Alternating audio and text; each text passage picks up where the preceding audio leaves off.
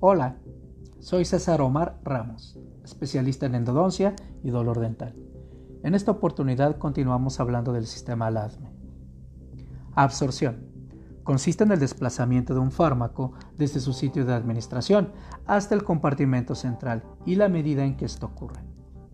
La cantidad de fármaco que llega a su sitio de acción determina la biodisponibilidad, que es el aspecto más considerable de la absorción.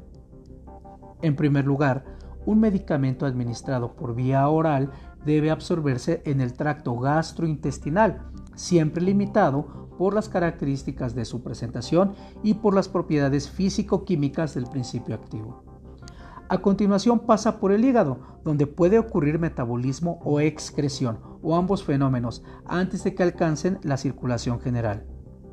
Mediante este proceso se puede producir el metabolismo de primer paso, dependiendo de la capacidad del hígado para ejercer un efecto sobre la dosis administrada.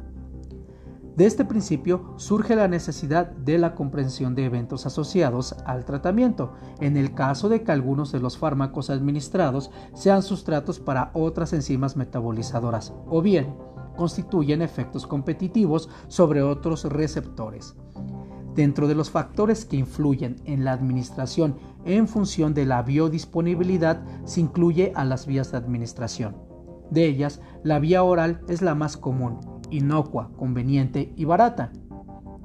Sus desventajas radican a la incapacidad de absorción en algunos fármacos por sus características físico-químicas o bien por situaciones propias del paciente, tales como disminución del estado de conciencia, incapacidad de la deglución y vómito, entre otras, Además de que en algunas enzimas de la biota intestinal y el hígado pueden metabolizar al principio activo del medicamento antes de que se alcance la circulación general.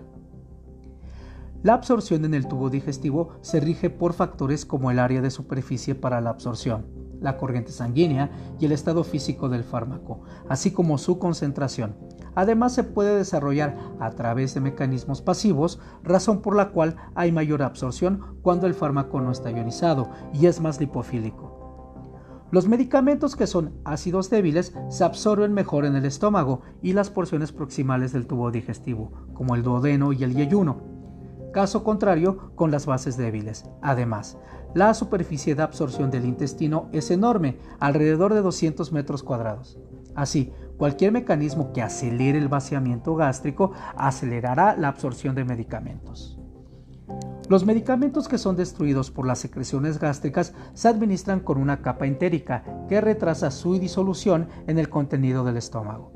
Se elaboran con copolímeros de celulosa, lo cual es de gran utilidad para fármacos muy irritantes o aquellos que necesitan absorberse en un sitio distinto.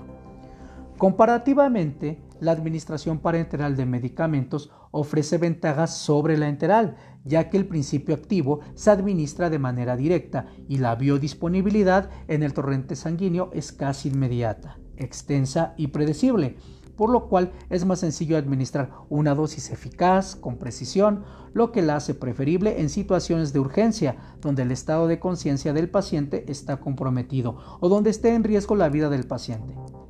Las desventajas radican en que una vez administrado no se puede retirar el fármaco del torrente sanguíneo y se necesita una técnica aséptica para la instalación de la vía o catéter.